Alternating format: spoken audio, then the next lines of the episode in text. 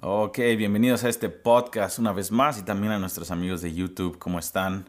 Estamos viendo en esta serie Salmos que transforman nuestra vida y estoy, estoy a un día de ir eh, a esta eh, iglesia que amo, Amistad de Puebla, eh, a este congreso que se llama Aviva.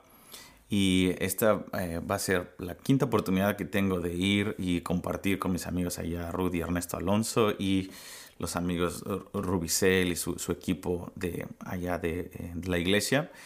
Y entonces estaba meditando mucho, de hecho me atrasé un día em, para soltar este podcast porque lo estamos soltando cada lunes, miércoles y viernes.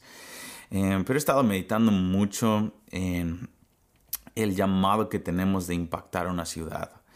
Y el llamado que tenemos de impactar el mundo, nuestra sociedad, pero el, hay, un, hay algo que nos habla el Salmo 132 acerca de una obsesión que tenía David, la obsesión. Eh, el Salmo 27 nos habla de su vida personal, de querer contemplar la hermosura de Dios, estar en la casa del Señor todos los días de su, de su vida y también inquirir en su templo, o sea, recibir información de los pensamientos de Dios, porque David estaba obsesionado con Dios. Y esa es una obsesión santa que, quiero tener en mi vida y que seguramente tú también quieres tener en tu vida, una obsesión tremenda. Em, después estábamos viendo el Salmo 2, el Salmo 2 que nos habla de la profecía que David tuvo acerca del fin de los tiempos. Pero el Salmo 132 es, no sabemos quién lo escribió, algunos teólogos piensan que fue Salomón, su hijo, yo creo que ese es el caso, otros piensan que fue alguna otra persona que escuchó a David, que hay un testimonio de que esa persona que escribió el Salmo 132 pudo estar en los días de David cuando él estaba obsesionado y clamando y cantando y hablando, teniendo juntas y soñando acerca de cómo traer la presencia de Dios a a su generación, la presencia de Dios a su ciudad.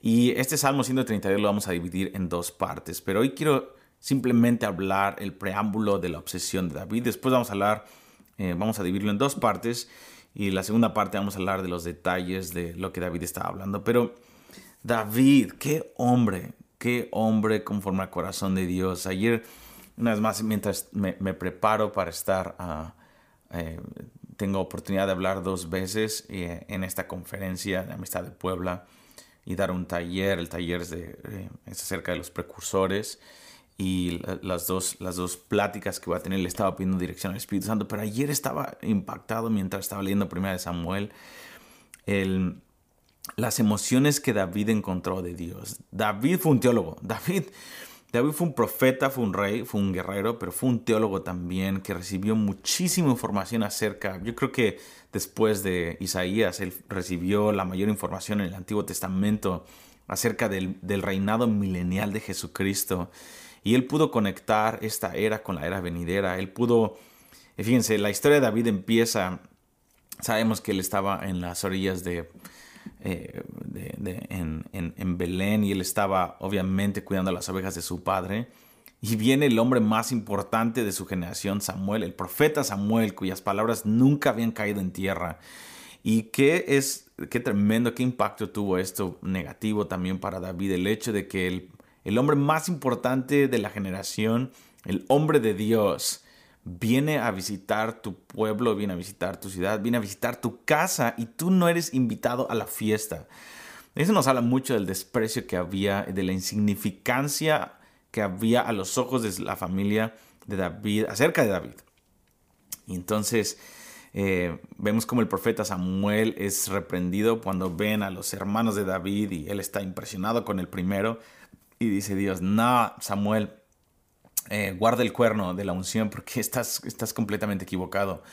Y va con el siguiente y el siguiente y hasta que el momento en donde Samuel está un poco confundido dice, Dios, me trajiste esta casa, esta es la casa, ¿verdad? Sí, esta es la casa.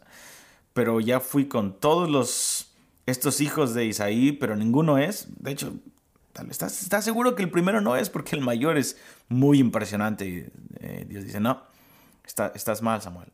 Pero esta es la casa, sí. Entonces, estoy confundido, Señor. Entonces tiene que preguntarles ahí, ahí, ¿estos son todos tus hijos? Porque Dios fue bien claro, pero me está diciendo que ninguno de ellos es. Y, este Isaí dice, oh, ok, bueno, tenemos este otro David, pero más o menos no estamos tan convencidos. Digo, es David. ¿Realmente quieres que lo traiga para acá? No es tan impresionante. Y de hecho le mandé a que cuidara las ovejas un poquito más allá de lo normal para que no lo vieran, porque estoy un poco avergonzado de él. Y Dios le di, en ese momento Dios le dice a Samuel, Samuel, yo no veo como el hombre ve, yo veo el corazón. Ahora, David viene a la escena y seguramente David escuchó la historia cuando Samuel ve a David de ojos hermosos, etc. El Espíritu Santo viene sobre Samuel y dice, ese es, ese es mi amigo, ese es el hombre. E, el cielo está emocionado con este hombre. Este es el hombre que en toda la tierra, el hombre, en, los ojos de Dios están puestos sobre este, este hombre. Me puedo imaginar el momento donde Samuel le dijo a David, David, David, ah, realmente, realmente los ojos de Dios están sobre ti. Y vemos en toda la historia de, David, solamente David tuvo dos encuentros con Samuel en toda su vida. Uno fue ahí y otro fue después cuando Samuel, cuando David está huyendo de la presencia de Saúl. Y vamos a hablar después acerca de eso. Pero eh, esas, esas palabras marcaron a David de una manera en la que esa, esa frase de Dios no ve como el hombre ve, Dios ve el corazón eh, y no ve lo externo, sino ve el corazón. Eso marcó a David para siempre y todas las decisiones de David, todo su reinado, por más altos y bajos todo, que David tuvo, todas las equivocaciones que David tuvo, ok, sí tuvo muchas equivocaciones, pero esta sí, esta frase marcó su vida para siempre, porque tú puedes ver a un David a los 40 años cuando su hijo Absalón, eh, un hombre, o no, después de 40 años, eh, un hombre rebelde, un hijo de él, está tratando de quitarle el reino y tú ves a un David que no le interesa el reino. no le interesa el reino, ves a un David que es tiene la oportunidad de traspasar a Saúl y de acabar con todas sus aflicciones y ves a todo su staff diciéndole, vamos David, esta es la oportunidad y citando versículos bíblicos, Dios lo entregó a tu mano, etc. Y Dios, David indignado con siquiera la opción de tomar el reino por su propia mano, porque David no le interesaba el reino.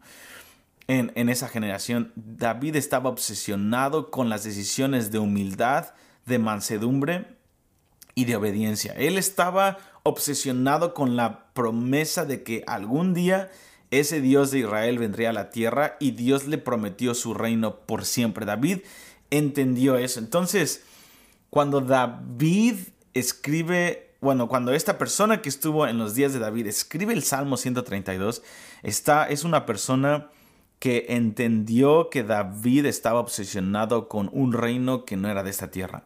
David estaba buscando un lugar de reposo para el Señor. Y lo interesante de este salmo, y lo importante, lo profético y poderoso, más que interesante, borra eso, lo profético y poderoso de este salmo 132 para tu vida y mi vida, es de que eh, Dios está buscando gente como David hoy. Dios la está levantando y tal vez tú eres alguien que Dios infectó en el buen sentido de la palabra con este virus, esta obsesión santa, esta pasión de buscar en tu ciudad o en tu iglesia local un lugar en donde Dios pueda reposar sin restricciones, donde Dios pueda mostrar su poder, donde Dios pueda mostrar quién es Él sin restricciones en un grupo de gente que se ha lavado sus vestiduras, que ha lavado su corazón y que está lista para encontrarse con Dios sin restricciones, en la gracia de Dios por la sangre de Jesucristo. Y esto, déjame decirte algo, ah, tengo 33 años, cuando tenía 17 años, eh, eh, escuché un mensaje de Mike Bickle que ah, se llamaba El voto que cambió la historia. Y fue un documento que leí hace mucho tiempo. Y realmente él hablaba de, cómo David hizo un voto con el Señor, lo cual está en el Salmo 132, y que dijo, no voy a dar descanso a mis ojos, no voy a entrar a mi casa, no voy a dormir en mi cama, no puedo vivir normalmente. ¿Por qué? Hasta que el Señor haya un lugar de reposo, hasta que encontremos un lugar donde Él pueda habitar en medio de nosotros.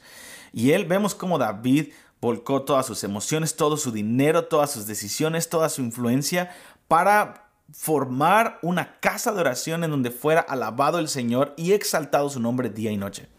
Muchos de ustedes Tal vez tú eres una persona que dices, no tengo los recursos, no tengo el dinero, no tengo la influencia, y dices, pero estoy obsesionado, tengo un sueño que no puedo vivir normalmente, hasta molesto a la gente. Le soy molesto a la gente porque estoy todo el tiempo hablando y soñando de que qué sería mi ciudad si mi, si mi ciudad se encontrara un grupo de gente donde Jesucristo es exaltado día y noche, donde Dios puede venir geográficamente y mostrar su poder en mi ciudad. ¿Cómo sería una ciudad así? Déjame decirte, no importa si no tienes los recursos ahorita, no importa si nadie te escucha ahorita, Dios está guardando a muchas personas en este momento, en lo secreto, y está gestando algo en tu vida como lo hizo con David, y en su misericordia hacia tu llamado, Dios te está escondiendo, así que no te amargues. Joven, no te amargues en este momento si nadie te escucha. No te amargues contra cualquier líder o cualquier persona que está tal vez tratando de obstaculizar, lo que sea. La mayoría de las veces eh, es más bien gente tratando de ayudarnos, pero tal vez ahorita lo ves y dices, no, mi pastor no me entiende, o esta persona no me entiende, o nadie me escucha, que no vean que Dios quiere traer avivamiento. Déjame decirte algo, no te amargues con las personas que no lo entienden. Eh, dale gracias al Señor que Él te está escondiendo. Déjame decirte algo, nadie pudo detener a David. El único, ni Saúl pudo detenerlo, ni Absalón pudo detenerlo, ni Goliat pudo detenerlo. Lo que Dios había puesto acerca de David para que fuera rey, nadie podía detenerlo. El único que podía detener a David era David mismo. Nadie puede obstaculizar el llamado de Dios en tu vida más que tú mismo. Si te amargas, si te ofendes y si caes en pecado y vives en, un, en una vida de pecado doble. No, déjame decirte algo, no importa en dónde estás, si ahorita en este momento Dios te ha infectado, en el buen sentido una vez más de la palabra, te ha llenado de su espíritu y estás obsesionado con tener un lugar de reposo y dices, quisiera tener 100 músicos de tiempo completo, quisiera tener las finanzas para que hubiera intercesores de tiempo completo, quisiera que hubiera una casa de oración, aún en mi patio, donde sea, Señor, y estás buscando edificios y ves en tu cartera y tienes solamente 100 pesos, 3 dólares y no tienes dinero, la influencia, pero tienes la obsesión y tienes el llamado de Dios, tú eres un David en este momento y, la, y el destino de una ciudad está en la balanza y depende de qué tan fiel eres en lo poco en este momento. Dios en un instante puede cambiar tu situación y puede traer una influencia. La influencia y toda dádiva desciende de lo alto. No hay nada, ninguna persona que tenga influencia no tuvo influencia debido a que ellos quisieron, eso es dado por Dios y es, y es en los tiempos de Dios. Déjame decirte, Dios está gestando muchos Davides en este momento que vamos a necesitar que estén en su máximo potencial, que hayan cultivado 10 años en lo secreto para que cuando la persecución venga, el gran avivamiento venga, haya gente de peso que pueda, que haya estado en el lugar secreto y que Dios le pueda confiar. Eh, eh, los recursos financieros de influencia y de autoridad en los últimos tiempos para buscar y poder auspiciar y poder también administrar un tiempo de visitación en las ciudades de la tierra. Necesitamos esa gente. Ah, conocimos hace varios años a varios obispos de la iglesia perseguida en Ucrania y esto es tremendo. Esta historia me, tocó mucho porque eh, ellos estaban diciendo cómo obviamente en el comunismo y toda la opresión que hubo, eh, todos los pastores se fueron a la cárcel, obviamente estuvieron en la cárcel por 20 o más años por el nombre de Jesucristo. Después hubo un cambio, Ucrania se independiza de Rusia, etcétera, etcétera. Y ahora en los últimos cinco años el gobierno está buscando gente que tenga la educación y le están dando edificios, iglesias enteras, ya que el comunismo se rompió y está habiendo una democracia, etcétera, etcétera y el gobierno está dándole todos los recursos, las posiciones de gobierno, de educación y todo el gobierno a la gente que estuvo en la cárcel porque pagó un precio, porque el gobierno está diciendo, estas personas fueron a la cárcel por una causa justa y nunca se echaron para atrás. Si les damos la administración y la autoridad a estos pastores que estuvieron en la cárcel, vamos a hacerlo bien porque porque eh, sabemos que ellos lo, lo ellos van a tomar la autoridad por las razones correctas. Ellos no están en busca de una agenda secreta o de, autoridad o de riquezas. Ellos ya pagaron el precio, ya demostraron que lo están haciendo por una causa justa, por su Dios llamado Jesucristo. Vamos a darles toda la autoridad. Entonces Ucrania está viviendo un avivamiento tremendo en este momento porque los pastores encarcelados de, décadas pasadas ahora están teniendo las posiciones de, autoridad cuando salieron de la cárcel, pero Dios tuvo que cultivar eso en, en sus vidas. Ahora, ¿Cuánto más nosotros tenemos que cultivar en lo secreto? Y por eso, eh, eh, y esto lo digo, no estoy en contra de que la gente viaje. Dios ha llamado a mucha gente a viajar y a tener un ministerio que impacta a las naciones.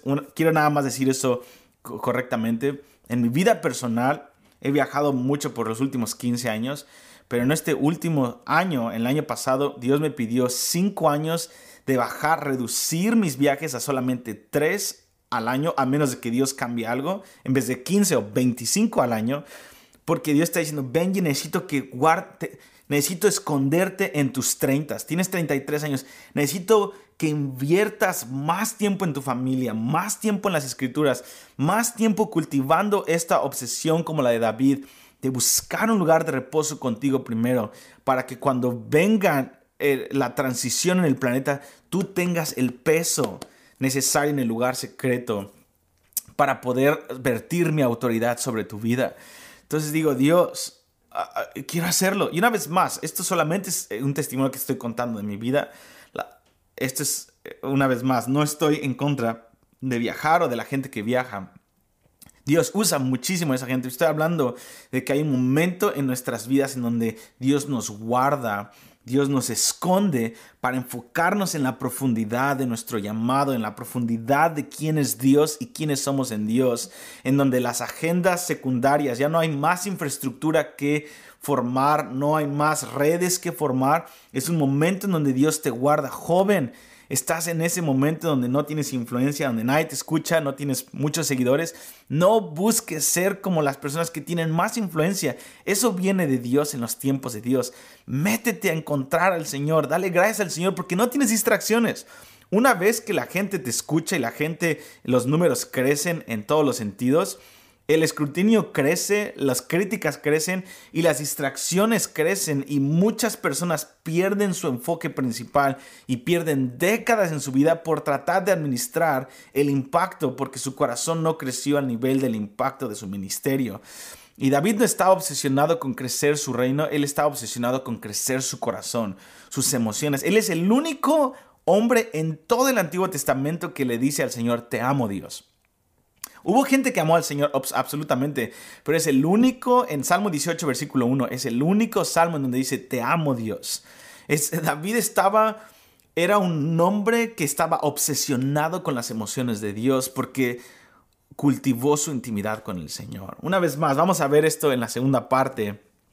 En, acerca de salmos que transforman esta vida. Estamos viendo el Salmo 132 y vamos a adentrarnos a este hombre. Entonces, Dios te bendiga y nos estamos viendo en el próximo podcast y en la próxima emisión. Y una vez más, si quieres eh, eh, ser parte de eh, la escuela online Casas de Oración, te invito a que te metas en la descripción aquí abajo que está, aparece en tu pantalla o que aparece en tu pantalla en el podcast.